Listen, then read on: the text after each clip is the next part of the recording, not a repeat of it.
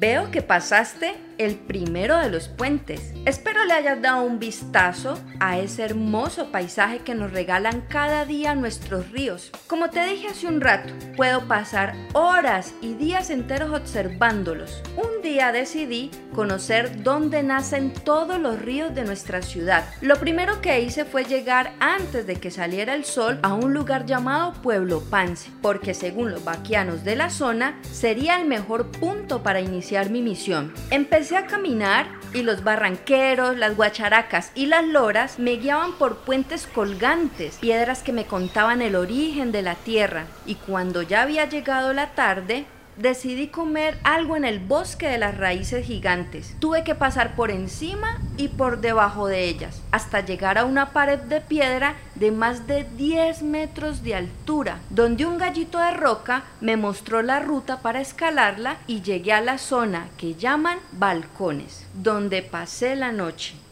Al día siguiente, un canto me despertó. Era un águila muy blanca. Pensé que era un buen augurio para seguir el camino y al cabo de unas horas llegué por fin al tan anhelado Pico Pance, el punto más alto de los farallones de Cali.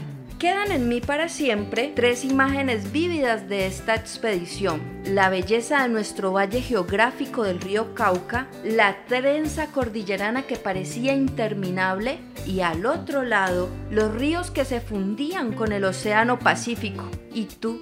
¿Qué esperas para continuar con la aventura? Mis amigos plumíferos te están esperando.